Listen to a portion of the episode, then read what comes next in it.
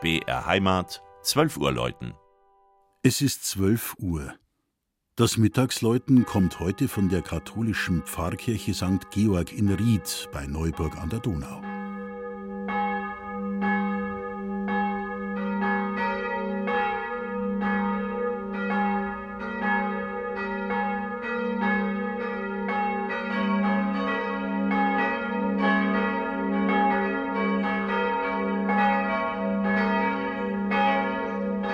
Mit ihrer großen Zwiebel auf dem Turm ist die Kirche St. Georg ein echtes Wahrzeichen des 750 Einwohnerdorfes, das heute politisch zu Neuburg an der Donau gehört. Nichts weist heute darauf hin, dass das wuchtige Gotteshaus auf mittelalterlichen Grundmauern vor zwei Jahren für Schlagzeilen sorgte. Ein lautes Donnern schreckte am Abend des 16. September 2016 die Anwohner auf. Ein zentnerschwerer Sims am barocken Kirchturm hatte sich gelöst. Wie Geschosse schlugen die Ziegelsteine und Putzteile auf dem Kirchendach und dem Friedhof ein. Und das, obwohl die Kirche erst wenige Jahre zuvor für viel Geld saniert worden war. Zum Glück kam kein Mensch zu Schaden. Mittlerweile steht fest, dass eklatante handwerkliche Fehler bei der Sanierung 2009 das Malheur mit verursacht haben.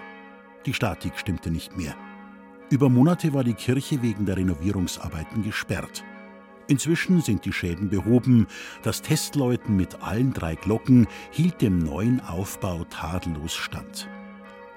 Nichts steht mehr einem Besuch der Kirche St. Georg entgegen, in deren Zentrum der neue Volksaltar des Teininger Bildhauers Joachim Maria Hoppe steht. Die Gemeinde versammelt sich um einen runden, nach unten gewölbten Tisch aus Jurastein. Wie die ineinandergelegten Hände beim Empfang der Hostie nimmt er in Form einer Schale Brot und Wein auf. Das Gemälde auf dem barocken, goldglänzenden Hochaltar zeigt den Kirchenpatron St. Georg im Kampf mit dem Drachen. Von den drei Glocken im Turm wurde eine 1923 in Hamburg gegossen. Zwei weitere aus dem Jahr 1951 stammen von Tschudnochowski in Erding. Letztere verdanken die Rieder Rupert Meyer aus dem benachbarten Hesselohe. Der Landwirt opferte dafür eine ganze Weizenernte. Das Mittagsläuten aus Ried bei Neuburg an der Donau von Regina Vandal. Gelesen hat Christian Jungwirth.